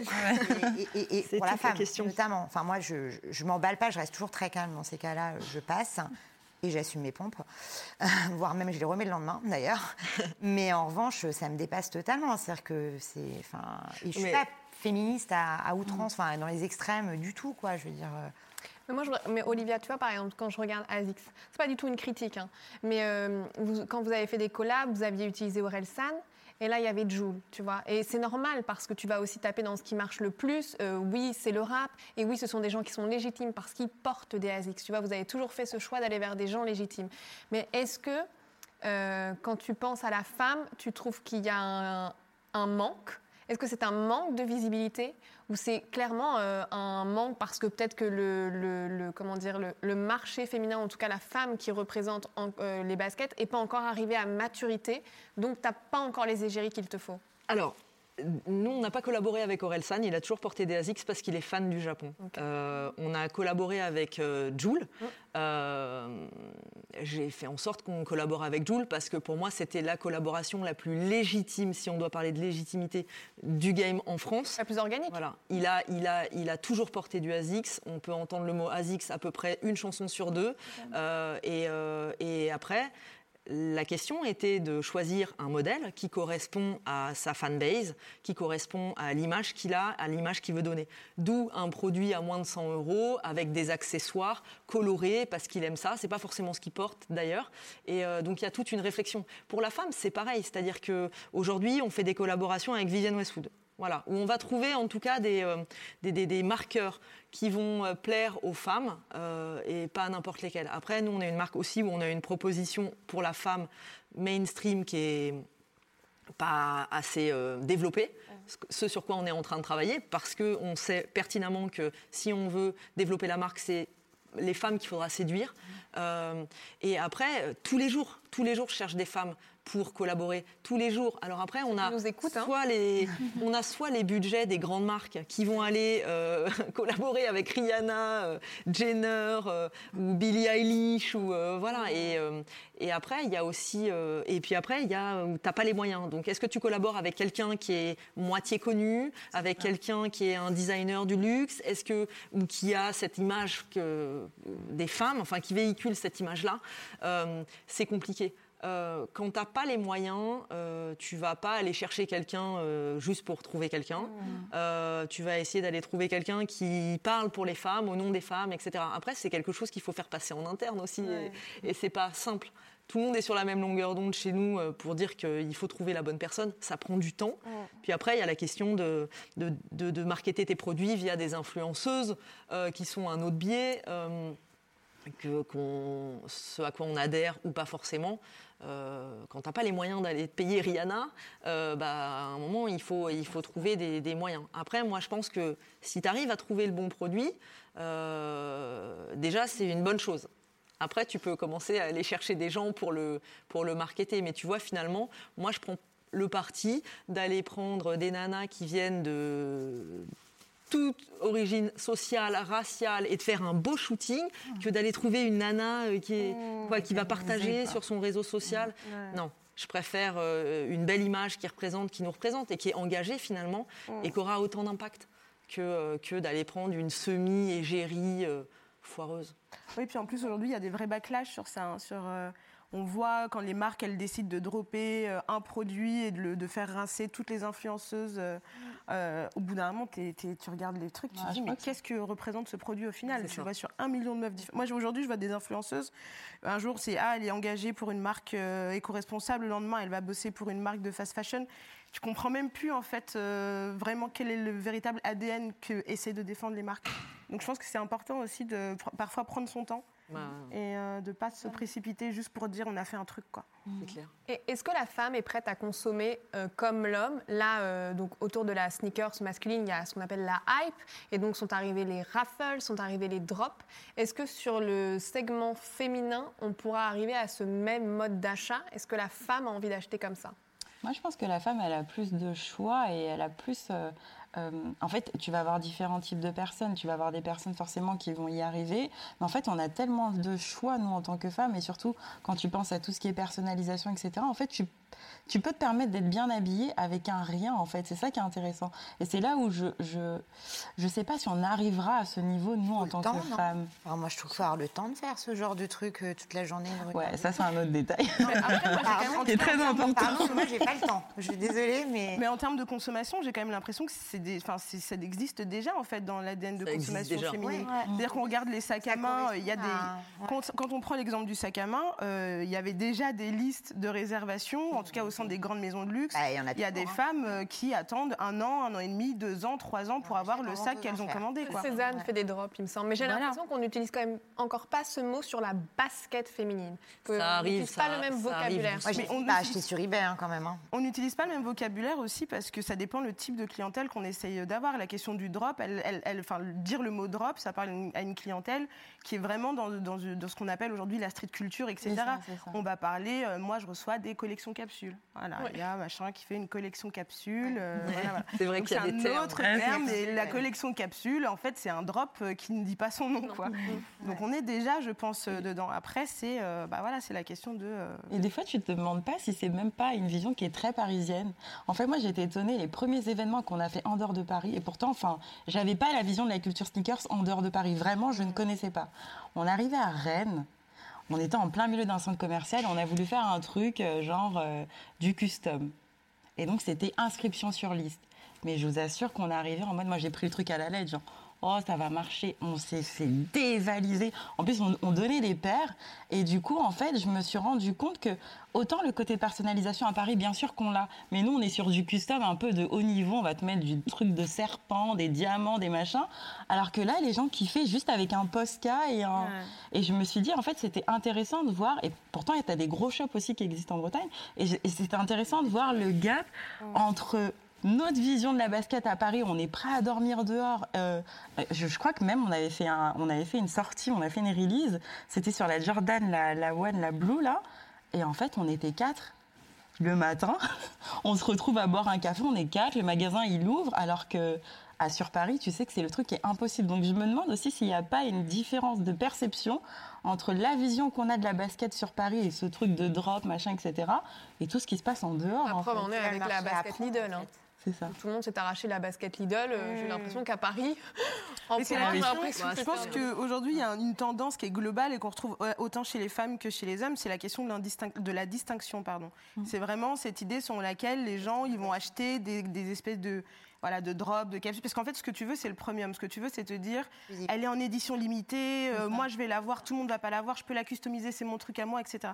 Donc aujourd'hui, on est tellement dans, dans cette ère-là où on veut tous un peu le truc qui nous rend unique finalement dans, dans notre consommation que, euh, que ouais, je pense que ça doit, ça, ça joue aussi, je pense. Moi, je pense qu'on peut y venir parce qu'on voit. euh, bah, moi, je ne veux pas en vendre de presse à cause de ça. C'est une hystérie quand même euh, d'un autre monde. Euh, et je pense que du coup, il y a, il y a un, il y a un vrai potentiel hein, pour qu'on y arrive. Mais il faut que la vision change en fait de la basket. Parce que je pense qu'autant les femmes, elles sont capables de faire la queue pour une vente de sac Chanel, pour une paire de, de- de sneakers, même en série limitée, dans certains milieux, oui, mais on est encore. Je pense qu'il y a encore loin. tout un chemin euh, quand même Oui, mais à faire. Est-ce que la femme ferait euh, la queue pour une paire de talons? Est-ce que c'est pas juste euh, la chaussure plutôt que la basket? Est-ce que les femmes Ouais. sont sur les chaussures? Si c'est une vente de presse, on peut avoir la paire de talons moins chère. Très exclusif, les Oui. ventes de Voilà, presse. oui, mais on peut y avoir accès, faut- on trouve des moyens. Il y a, des, enfin, il y a des, des gens qui passent leur journée à faire ça. hein. Non, je pense ça. que c'est une question qui est très intéressante parce qu'au final, euh, en fait, comme on a accès à tout aujourd'hui, en plus, On tout, tout est refait. Enfin, on va, aller, on va aller regarder du côté de la fast fashion, ils refont ce que tu trouves sur les défilés euh, à un prix qui est beaucoup plus abordable, etc. Donc, en, en fait, il y a un accès euh, au niveau de du vestiaire féminin qui est déjà hyper large. Donc pour que tu te dises je vais aller faire la queue pendant 4 heures pour avoir un ça. Mais il faut que ça soit un truc de malade. Moi, il faut que genre c'est Rihanna qui est là en train de me donner ma paire, elle me Ouais. dit merci d'être Et venue. sans parler. Donc on est dans l'expérience. Femme non, mais là, il faut un truc de malade. un truc pas cher, euh, alors que normalement intouchable. Enfin, faut qu'il y ait un, une Ouais, le raison, truc un- Et sans parler de la seconde main, parce qu'aujourd'hui, si tu n'arrives pas à choper un truc en première main, tu peux aller sur un Vinted, un machin. Pour... Enfin, je parle des femmes, les hommes, je connais moins, mais en tout cas, sur les femmes, moi, jamais je me suis ruée sur un truc. Je me dis, bon, bah, je l'ai, je l'ai, je l'ai pas, ben, je vais voir sur le bon coin ou sur. Tu vois, enfin, donc on a tellement de choix que je suis pas sûre Ouais, que ça arrive. L'offre, elle est énorme. hein. Les premières ruées qu'on avait vues, c'était à l'époque où H&M a commencé à faire ses collaborations. Ah ouais. Là, on a halluciné. La collab avec Karl Lagerfeld, je me souviens, euh, j'ai... euh. Ah. Et c'est toujours le celle cas. de Balmain. Balmain, euh, Alexander ouais, Wang, ça s'est fait dévaliser. C'est quand même que- toujours souvent une question d'argent, de prix aussi Ouais, pour les femmes. Elles sont ça. beaucoup plus. euh, voilà, soit c'est un truc euh, très cher, mais euh, où tu pourras l'avoir que là, etc. ou alors, euh, et puis ou alors t'as de l'argent et puis tu peux t'acheter euh, tout Ouais. ce que fait Chanel, on s'en fout. Mais vrai que une Mais question en de revanche, c'est aussi une question d'argent. cher.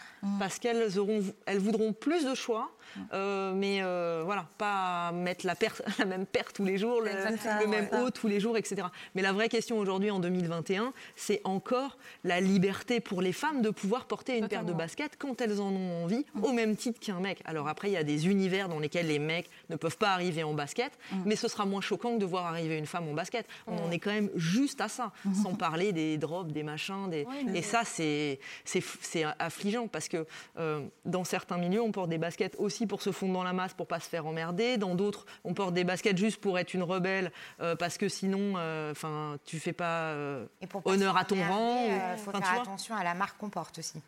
Ouais. Farah, tu voulais dire Moi, quelque je- chose? moi, mes trucs off-white, je les mets pas partout. Hein. Parce que j'ai pas envie de me faire emmerder, quoi. Oui, oui, on peut se. Euh, Bah, je ne sais pas si ouais. beaucoup de gens per- euh, portent leur paire de Dior euh, Jordan. Oui, Et voilà. moi, par contre, c'est une question que je me pose beaucoup, parce que j'avais discuté un peu avec des sneakerheads comme ça, euh, et le regard qui- qui- qu'ils ont en fait sur toutes ces collaborations avec des grosses marques de luxe, machin. Et il y a quand même un espèce de, il y a un peu deux camps, j'ai l'impression. Il y a ceux qui disent bon, il y a des gens qui le font bien. Donc il y a des collabs comme ça par des marques de luxe qui sont pas mal, donc ok. Mais genre il y a quand même beaucoup qui m'ont dit genre. Mais les baskets, elles sont claquées, euh, tu les portes trois fois, tout tombe. euh, Enfin, il n'y a pas de. Et je pense que ça, ça fait vraiment partie de l'ADN, vraiment, euh, vraiment de, la, de la culture sneakers, qui est la qualité et la longévité de ta chaussure va quand même le- avoir un- une importance. Le storytelling aussi, ouais. c'était super important. Ouais, c'est ça. Nous, on a vécu le moment où les marques de luxe ont commencé à faire des baskets. Donc, tu as Dior euh, qui commence à faire la petite basket qui Ouais. va bien. euh, et euh, voilà, mais, mais et là, on parle des baskets pour les hommes. Donc, waouh, c'était déjà extraordinaire. Pour après, Saint-Laurent qui fait son espèce de Air Force One montante. On s'en souvient tous et on était choqués. Mais c'était aussi une manne financière pour ces maisons de luxe-là qui n'arrivaient pas, qui, ou moins à vendre de l'accessoire. Et d'un coup, la basket devenait un accessoire puisque ça coûtait 1500 balles. C'était ce qu'ils avaient de moins cher avant.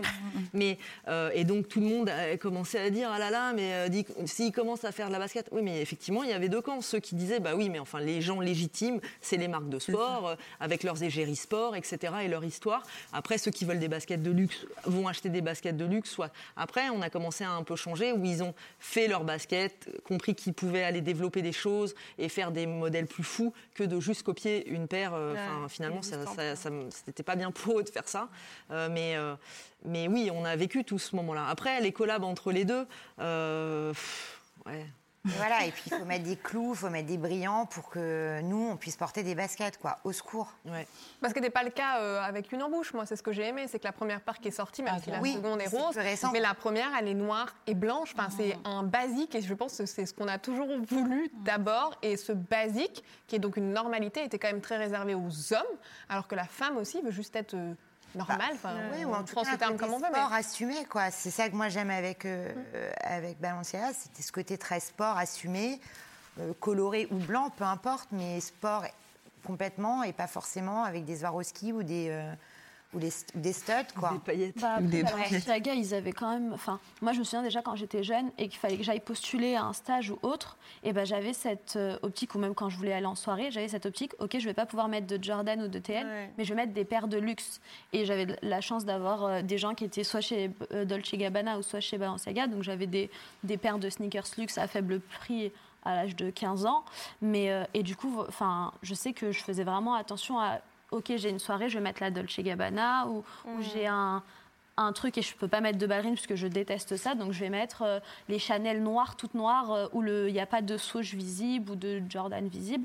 Et, euh, et voilà, mais c'est vrai que les, les paires de luxe que j'avais, elles étaient soit super sobres, soit très pailletées. Ouais. Chez la femme, en tout cas. C'est ça. Balenciaga, c'est maintenant parce que voilà. oui, non, je parle des collections récentes. C'est ça. Euh, bah, des cinq dernières années. Après, il ne faut pas oublier que le plus gros carton, c'est la Hogan. Interactive. euh, Ils ont vendu des tonnes. Mm. Là, en revanche, moi, je ne l'ai jamais comprise. Je ne pouvais pas acheter ça.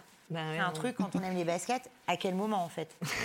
Euh, Voilà, non, mais c'est ça, en fait, que je voulais dire quand je parlais de Balenciaga aujourd'hui. Moi, j'aime la tennis. Donc, quand on me fait une proposition, et d'ailleurs, si j'aime Valentino, j'ai pas envie d'acheter des studs, en fait, sur mes tennis. C'est pas... À la rigueur, c'est Nike qui me propose une Nike avec des studs. Tiens, ça va peut-être me faire marrer parce qu'il il se décale sur un truc. Mais la proposition d'arriver à la tennis en mettant euh, des trucs de filles... Moi, je voudrais qu'on revienne. pour les garçons, mais... Je voudrais qu'on revienne sur euh, quand on parlait tout à l'heure du mode de consommation féminin. Euh, Anna, tu disais que toi, tu allais aller voir sur Le Bon Coin, tu allais aller voir sur Vinted. Et c'est vrai que là, en ce moment, il y a une explosion sur euh, Instagram. Les nanas mettent dans leur bio Instagram leur lien Vinted. Ça, j'ai remarqué ça depuis quelques mois. Au début, je me suis dit, mais qu'est-ce que c'est que ça? Pourquoi elle fait ça? Puis ensuite, j'en vois plein. Puis en fait, je comprends que c'est un peu comme leur fripe à elles. En fait, elles ont leur propre petit magasin. Et pour avoir dis- discuté avec. euh, un vendeur de chez Larry Deadstock, qui est euh, une, euh, une boutique de resell, je lui disais Est-ce que les femmes sont des reselleuses? Est-ce que tu as, toi, des consommatrices femmes qui viennent chez toi? Il disait Si elles viennent, elles veulent acheter au prix retails. Jamais elles ne veulent acheter la paire Totalement. plus chère. Oui, en fait, on a tellement de choix, c'est vraiment ça. C'est, on a la, en fait, tu as une palette de possibilités. Enfin, déjà, avec toutes les boutiques de retail qui existent et qui pratiquent des prix qui sont abordables, enfin, aujourd'hui, t'as pas for- Et pourtant, tu as envie d'avoir les mêmes paires que les mecs, mais au fond de toi, tu sais que tu, enfin, tu les paieras jamais autant parce que tu sais que tu peux avoir plus de choix. Tu vas aller chercher sur le bon coin. Je dis ça encore en vrai. Je crois que j'ai acheté une seule fois une paire euh, en seconde main. Mais par contre, moi, je connais plein de filles qui le font, euh, qui revendent leurs paires elles-mêmes, etc., sans forcément rentrer dans le recel classique tel qu'on connaît euh, habituellement. Mais et, et c'est là où tu vois qu'en fait, nous, enfin, on- on a le choix. En fait, les femmes, on a beaucoup de Bah, choix. Pas spécialement. Enfin, moi, je sais que je, Dans l'achat, pardon. lorsqu'il y a un drop, j'arrive pas à avoir ma paire. Je sais que je vais même pas regarder après parce que la paire, elle va finir sur StockX, Ouais. ou sur d'autres plateformes ou dans des boutiques de resellers. Donc pour moi, si je l'ai pas à ce moment-là, c'est pas après euh, que je vais, je vais, la, je vais, je vais la voir. Mais euh, j'ai participé aussi très récemment à un documentaire qui est en train de se faire euh, aujourd'hui autour du resell. Et c'est vrai qu'ils ont trouvé zéro fille qui, qui faisait du resell. C'est ça. Moi, j'en Vraiment, connais à ils- tout ont- petite échelle. hein. Plein. Moi aussi. Mais ils me disaient qu'ils en avaient pas du tout. Et ils me je connais disaient vraiment que c'était super compliqué, etc. Et euh, moi, je suis quelqu'un qui, si je veux une paire, je vais tout faire pour l'avoir. Donc aujourd'hui, on a des, des, des difficultés avec les robots, les plateformes, les ceci et cela. Mais, euh, mais il m'est arrivé aussi d'arriver à des drops, de faire la queue avec euh, 40 mecs où je suis la seule femme. Pourquoi? Parce que je voulais ma paire euh, devant Jordan Basti. Et c'est là où on voit où où il y a tout cet aspect où quand on est une femme, soit on, on a plus ou moins peur parce que on, on, on se sent pas légitime. Eux, ils sont là, ils m'ont expliqué, ils m'ont dit bah en fait, euh, tu crois tu vas venir, on t'a jamais vu, tu penses que tu vas venir et tu vas prendre ta Ouais, paire. Bah ouais, ça. en fait, je suis arrivée avant toi, donc forcément, je vais rentrer avant toi et je vais avoir ma paire. Alors que de- je pense que Ah d'autres femmes n'auraient pas ce, ce cran-là où va se sentir, on va dire, euh, pas que c'est quand même un petit combat, quoi. Enfin, je veux dire, Mais on revient toujours à la force de caractère. en C'est fait. ça, c'est ça. c'est- Tous les de combat. Et euh, surtout de légitimité, parce que pour eux, euh, voilà, ils ont un système de, de liste, de ceci, de cela. Moi, si je suis pas une reseller ou si je suis pas là tous les jours, je veux cette paire-là, euh, forcément, votre liste, je ne sais même pas d'où elle provient. C'est ça. Ouais. Donc, Et tu ne euh, peux même pas t'inscrire dessus. moi, je me suis déjà pris la tête où je, un, un jour, devant Jordan Bastille, du soir jusqu'au lendemain matin, où tu as un monsieur qui va prendre une liste. Ok, t'es troisième, il m'a mis troisième. Mais après, comme il avait les stocks du magasin, il a commencé à la fin de la queue pour demander quelle personne voulait quelle taille. Ah Et arrivé à ma taille, je lui dis bah moi je veux ma taille, je veux un 38,5. Il m'a dit mais enfin un 39 et il me dit euh, bah non en fait il y a plus de 39. Comment ça il y a plus de 39 Bah tu sais euh, la- l'histoire de liste, euh, chacun met sa taille. là, bah, Je dis mais je suis troisième donc la liste commence comme ça et Bah c'est oui. là où on rentre dans un dans un engrenage qui est juste incroyable. Si on n'arrive pas à s'imposer, on peut pas l'avoir. Et je lui dis écoute bah moi comme tu l'as vu sur ta liste, je suis troisième, je vais rentrer, je vais prendre ma taille. Enfin je m'en fiche que t'aies commencé Et par la fin, quoi. taille. Mais je sais que si j'avais pas ce cran-là, bah, j'aurais, je me Tu serais sentie chez toi, chez moi. Euh, j'aurais pas, j'aurais pas tout ça. Et c'est là, et c'est là où on voit que la femme, elle est pas, elle est pas tout le temps là. Et comme on n'est pas là, bah, on n'est forcément pas trop Donc, accueillis. C'est aussi très profond. Ça Moi, veut dire que comme on nous a c'est pas appris- masculin pour moi. Voilà, comme on nous a pas appris, Oui. en tout cas de base, à aller au combat, à s'affirmer, etc. Ça se c'est assez impressionnant, Ah, je trouve, de, de se rendre compte que même dans notre discussion, on se rend compte des répercussions que les comportements qu'on nous a forcés à adopter, euh, finalement, si on n'a peut-être pas de sneakers euh, pour lequel on a envie de mettre beaucoup d'argent, c'est parce qu'il n'y a pas de- assez de représentantes féminines, parce que peut-être qu'elles n'ont pas accès à ces postes-là. Euh, ensuite, c'est parce que effectivement, on n'a pas, on nous a peut-être pas dit, euh, vas-y, tu peux y aller, tu vas jouer des coudes pour avoir ta paire, et donc du coup, la femme est aussi invisible sur le marché des resell.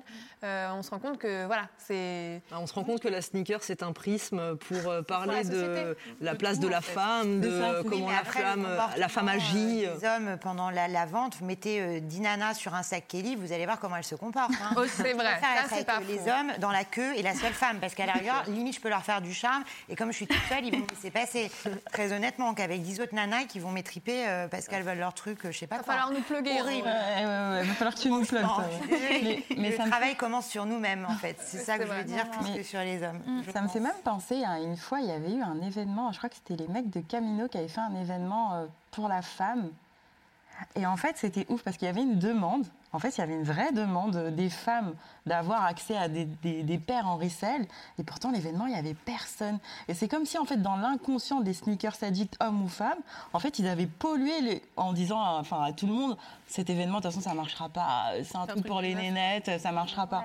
Alors qu'en fait, quand tu regardes un peu la pression qu'il y a euh, de, de la femme et le besoin qu'on a d'avoir des événements pour nous, normalement, c'est un truc qui était censé fonctionner. Donc il y avait euh, des tables, mais en fait, il y avait personne. Ouais, c'est un sneaker Sevens. Ouais, spécial femme. Et pourtant, tu vas, as un violette sauvage à côté avec des stands de sneakers. Et là, les nénettes, elles sont, euh, elles sont dévalisées, quoi. Donc, j'arrive pas à là comprendre. où on revient euh, à l'unisexe, tu vois. C'est ça. Enfin, tu vois, moi, c'est vrai que ça me dérangerait de participer qu'à des événements de femmes, parce que je me sentirais trop euh, Ouais. Bah, exclue de d'autres projets où voilà, on parle que de femmes, on fait que de. Enfin, Mmh. Et puis en plus, ça projets. dépend comment on market l'event aussi. C'est vois. ça aussi. Ouais, Il y a c'est vrai qu'il y avait du rose. Et le produit. avec des pincettes. Il y avait Voilà, du rose. exactement. C'est ça. C'est ça. Non, Après, les, les- les- les- les événements inclusifs et euh, une société inclusive, Mm. ce sera toujours plus efficace que euh, de faire deux camps séparés et de se parler à coups de fourche. quoi. C'est débile. Et effectivement, de créer un événement sneakers que pour les nanas, alors qu'on sait qu'il y en a peut-être un peu moins, mais qu'elles viendront, enfin elles, viennent, elles viennent aux événements euh, pas estampillés spécial femmes. Donc euh, à un moment, c'est vrai qu'il faut... euh, voilà, on disait là, j'avoue, idéalement, un homme ou deux, ce serait pas mal, effectivement, pour pouvoir avoir la vie et puis faire évoluer, faire évoluer les, les, les choses. C'est pas ouais. forcément de la faute des hommes si la femme est là, c'est la faute de tout le monde en fait. Donc à un moment, il faut, il faut qu'on parle avec, enfin, il faut qu'on parle ensemble. c'est valable pour tout, mais spécialement on est un peu ça. mauvais élève parce qu'on n'est que des femmes euh, aujourd'hui. hein. Ouais, mais de temps en temps, ça fait du bien quand même. Aussi, c'est vrai aussi. Voilà. Euh, je sais pas, je pense qu'on arrive un peu au- à la fin de, de tous les sujets euh, qu'on voulait aborder. Peut-être qu'il y en a un que vous vouliez mettre en lumière ou partager une expérience personnelle. euh. Ah si, moi j'avais une anecdote à vous raconter. En- quand j'ai commencé au tout début, on cherchait des partenariats et en fait on s'est retrouvé euh, chez une chaîne télé que je vais pas citer puisque c'est la suite elle est un peu ouf. Et en fait moi j'arrive euh, toujours avec la veste et je sais plus ce que j'avais au pied. Là j'avais une paire de sneakers. Et du coup on cherche un partenariat machin etc. Et euh, donc j'explique ma vision de la culture sneakers, en quoi c'est important de casser un peu le, d'ouvrir les portes et de faire en sorte que ce soit moins exclusif et plus populaire machin. Et le mec me dit, mais c'est quand même dingue ce que tu, ce que tu me racontes, parce que quand je te vois, t'as pas la tête de l'emploi. De Et je lui quel dis- emploi Il me dit, bah, déjà. De quel emploi Après, je lui dis, mais de quoi en fait on parle Il me dit, bah, quand on te voit, t'as quand même ce côté un peu. Il m'a pas dit prout-prout, mais bon, c'est ce que je sais plus quel terme il a utilisé. Donc, quand je t'entends parler de culture sneakers, en fait, je trouve que c'est un peu aux antipodes de ce que tu renvoies. Après, je lui dis, et là, je suis rentrée dans une rage pas possible. Je lui dis, mais attends, mais tu sais d'où je viens? J'ai grandi à Sarcelles. Je, je- Mon père fait du hip-hop, ma mère faisait du basket plus jeune. Le rap, c'est dans ma fibre. La basket, en fait, j'ai baigné dedans. Il n'y a pas de question de légitimité. Il me dit, oui, mais pour moi, quand, on, quand j'entends parler de sneakers, parce qu'en plus, ce terme sneakers en France, à Paris, n'était pas beaucoup utilisé. Donc, quand j'entends parler de sneakers, ça me renvoie plutôt à des sneakers addicts. Est-ce que toi, tu collectionnes? Je dis, mais attends, c'est-à-dire qu'il faut avoir X paires pour être légitime d'un truc qu'on aime?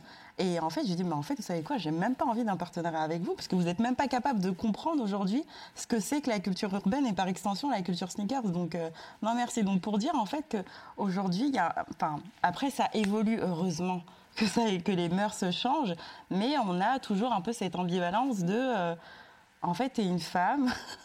T'es une femme, tu peux pas être légitime en tout. Et dans la culture sneakers, et même dans- auprès des sneakers addicts, bah, t'es pas forcément légitime parce que t'as pas X paires de baskets et parce que tu vas pas dormir devant les boutiques. Donc en fait, on est toujours un petit peu euh, le cul entre deux chaises, alors qu'au final, enfin, pour moi, ce qui est important, c'est la culture sneakers, c'est toutes les rencontres qu'on en fait euh, euh, grâce à ça, quoi. Enfin bref, c'était mon petit. euh, Après, c'est le problème aussi de la France euh, et de juger sur l'outfit. euh, voilà, aux États-Unis, on a toujours su que quand un mec rentrait dans un magasin de luxe et qu'il était américain, valait mieux pas euh, mal lui parler parce qu'il portait euh, un Dockers euh, sous les bras avec un polo rentré dedans parce que potentiellement c'était Bill Gates. Mais c'est vrai Donc que- à un ouais, moment, mais nous en France, et le vendeur de la boutique de luxe peut te regarder comme une sombre. euh, Totalement. on dira rien, Ouais. alors que lui-même, il vient de, du même endroit que toi, mais euh, voilà, et on se sent mal. Donc on est quand même dans un pays où on juge, on juge sur l'apparence, on juge avant de savoir, avant vrai de connaître. la culture, euh, on n'en a pas parlé, mais c'est vrai qu'aux États-Unis, la basket dans la vie de tous les jours, elle est évidemment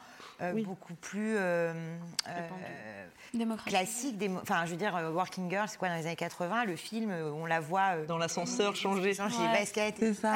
Nous, on n'avait pas ça, quoi. Enfin, C'est culturel, hein, le berceau C'est du ouais, c'est là-bas. sûr qu'il y a ça voilà. aussi. quoi. Elle s'est aussi démocratisée aux Ouais. États-Unis et ça a arrêté d'être une chaussure pour se balader. Un ou- Français dans une galerie, euh, euh, voilà, euh, il n'arrivait pas en basket forcément, mais plutôt bien habillé. Et, et effectivement, l'Américain, euh, on sait que On le reconnaît. Jogging quoi. C'est un sujet quoi. On n'est pas le pays de la décontraction. marrant. quoi. Ouais, il y a ça Non. quand même aussi. C'est Non, fou, à la hein. base. Enfin, dans notre rapport à la mode, on n'est pas dans la Mais décontraction, c'est surtout qu'on est jugé. historiquement. On est Ouais. jugé Ah, bah sur, oui. euh, sur, après, sur, le sur, ça, quoi. des Alors qu'on peut être super. aussi. Le problème des icônes sportives, je pense que la femme s'intéresse moins au sport aussi euh, de manière générale. Euh, De plus en plus, ça commence heureusement à, bouger, mais c'est assez bon. Voilà, on a des très bonnes sportives. Voilà, aussi bien euh, sport, l'équipe française de basket, l'équipe de, de foot notamment féminine. Mais je pense que c'est aussi lié à ça, c'est que quand on cherche les bonnes icônes représentatives d'une marque, donc il y a Serena Williams euh, au tennis, mais moi je me souviens quand je m'intéressais à Céleste, qui était à l'époque euh, la plus grande tenniswoman euh, et qui a dû en plus qui arrêté sa carrière d'une manière dramatique. euh, bah, on était, moi, je n'ai pas le souvenir d'avoir beaucoup de copines qui étaient passionnées comme moi de sport, quoi, tennis, euh, de choses comme Mais ça. Après, on n'élevait pas le sport féminin au même niveau Ouais, que le sport voilà, des hommes. voilà. hein. C'est- Bah, jusqu'à si aujourd'hui, On avait d'ailleurs, matraqué on le de sport Voilà, de femmes exactement. et dit que le- les Euh, femmes a regarde la Coupe du sport. monde de foot, par exemple, aussi. la Coupe du monde de foot masculin, c'est rediffusé sur toutes Voilà, les chaînes, tout le ouais. monde est à fond et nous, on a une Les femmes, elles ont, elles ont joué, elles étaient où? Ouais, ça Nulle bouge, part, en fait. C'est encore euh, très très Mais ça, a bougé parce qu'on a vu, c'est là où le maillot féminin euh, du football s'est développé aussi, c'est lors de la Coupe du Monde féminine. Que aussi on a des documentaires comme Yard, comme autres qui se sont qui, qui Emparés ont, des sujets, voilà, qui ont emmené leur caméra, on va dire dans ces euh, dans ces endroits-là. Mais euh, parce que simplement avant, euh, enfin rien qu'en fédération, moi j'ai fait de la boxe pendant plusieurs années. En fédé, on n'a jamais traité un Enfin, Ah un sportif masculin comme une Bah sportive non. féminine. Mm. Et, euh, et ça, c'est. c'est- c'est- Mais en partant du principe que ça intéresserait moins, alors que, Voilà. enfin, Alors, au final, fait, on se rend compte que Il non. faut essayer de le provoquer l'intérêt à un moment. Évidemment. euh, voilà. Sauf que En fait, marketingement, Voilà, c'est ça. voilà. Ce que je trouve intéressant finalement avec l'histoire de la sneaker, c'est qu'au final, elle s'est démocratisée chez les femmes avant qu'elle soit démocratisée entre guillemets au- du, de- du haut de la société. C'est-à-dire que quand les marques elles ont dit ah on se met sur le créneau, ouais elles se mettent sur un créneau qui existe déjà en fait. Oui. Ça existait déjà, il y avait déjà des meufs qui portaient des sneakers, il y avait déjà en fait toute cette culture euh, qui existait. Et en fait, elles se sont juste mises sur quelque chose qui existait déjà pour se dire, en fait, euh, on a loupé un coche Elles ont pris un dans les train en marche. euh, telles qu'elles se ouais. développent à l'heure actuelle. Bah. Et je pense que c'est ça qui est intéressant. Et aujourd'hui, tout se. re- Enfin, je trouve que la sneakers, elle parle aussi de la manière dont la société rattrape son retard Mm. sur ce que les femmes en fait ont toujours fait en termes d'activité, en termes de volonté esthétique. Ouais. C'est du coup c'est très représentatif, je trouve. Totalement. Et on peut être féminine en basket. Mais oui. Voilà. Oui. Ça, il faut le dire aux femmes d'abord. C'est vrai. Ah bah c'est vrai, hein, on est, C'est vrai, hein, on est d'accord.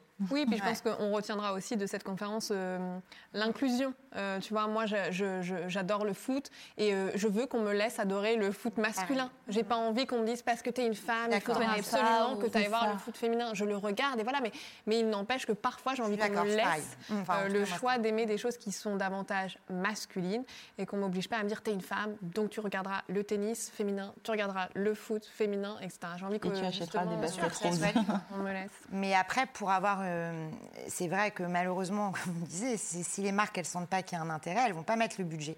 Donc, euh, si on n'est pas nombreux et nombreuses, notamment à s'intéresser euh, à nos équipes, à nos, à nos- à nos athlètes féminines, bah, suivra pas. euh, le message, il passera pas derrière, ça suivra pas avec les marques. C'est sûr. Mais ça commencera aussi quand on nous autorisera à faire tous les sports qu'on veut et qu'on mettra autant les moyens pour les Voilà. filles et les garçons que de pratiquer le football, le basketball, le handball. Ouais. Euh, voilà. Alors on parle surtout ouais. du football, hein, mais euh, il faut des clubs de filles pour qu'on puisse jouer au foot. Et ça, c'est euh, voilà un moment quand on a euh, 7 ans, on peut jouer avec des mecs. Franchement, pour l'avoir fait, euh, le niveau il est le même. Enfin, Olivia, tu iras chercher du budget.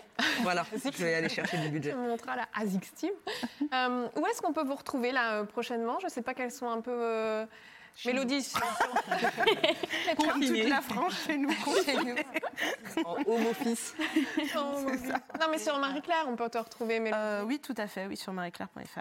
Sur Marie-Claire, Anna Evans, euh, c'est. Nous, on est sur plein de trucs en ce moment. Bah, sur euh, le média Son of Sneaker, c'est sur l'agence aussi de com euh, sur laquelle on a bossé euh, sur l'année 2020. Parfait. Donc, voilà. Olivia, est-ce que tu peux nous donner un peu des spoilers Sur les prochaines collabs Ouais. qui sortiront euh, avec, avec Spoil, ASICS. spoil. Non, j'ai pas le droit. mais, Est-ce que tu réclames, Anna mais, euh, Spoil, spoil mais en tout cas, la, la femme sera, euh, sera présente et ce sera, c'est un de nos objectifs principaux, c'est d'être portée par les femmes voilà, qui veulent être différentes, porter Yeah. notre marque. En plus, je le dis parce que tu m'as déjà fait euh, essayer une paire de Hagues. Je trouve qu'elles sont extrêmement Elles sont confortables. Je trouve que c'est un truc que Bah, parfois on oublie un Ouais, peu, mais vrai, parce hein, les qu'on gens va vers ce qu'on est. Mais Ah il est vrai que c'est un chausson, quoi. Je, je trouve. Voilà. Alors, euh, après, il faut. euh, C'est une shape qui est différente, tu vois, que t'as pas forcément porté toi en plus euh, dans ton adolescence, tu vois, où tu as envie de retrouver ça, mais c'est extrêmement confortable. Voilà. C'est vrai aussi que la sneaker, c'est. euh, on, on en porte souvent, tu vois. Moi, j'avais pas le droit de porter des TN, par exemple. Ben, la première paire que j'ai pu m'acheter quand j'étais libre de faire ce que je veux, C'est de m'acheter une paire de TN full black parce que c'était un peu un, un rêve, euh, un rêve secret. Euh, en plus des Jordan euh, qu'on commençait à sizer en 38, tu vois. Mais euh, oui, aujourd'hui, euh, euh, c'est vrai que la, la- la sneakers, euh, c'est, euh, enfin, c'est vraiment un mode de- de- d'affirmation. Mm. Donc chez les femmes. Euh, Farah, je sais pas. euh, Euh, je suis en préparation du drop 3 de la marque le drop, nous y voilà. C'est ça, moi je... Le drop. Moi, je m'intéresse à ce drop, et, euh, plutôt qu'à celui de... Et voilà, et à côté, j'aide euh, toujours mes clients à, autour du streetwear, on va dire, à, apprendre à consommer mieux ou à vendre mieux et, et, et à découvrir euh, plein de choses. Et Aurélie, bah, j'ai envie de dire, on viendra te voir quand on aura des paires à faire signer. Voilà, c'est ça. Voilà, non, non, bah, moi j'attends la réouverture des musées, euh, Ah oui. le droit de voyager à nouveau et que nos foires recommencent. Et voilà, mais tout va bien. euh, L'Internet euh, nous sauver la vie. Voilà.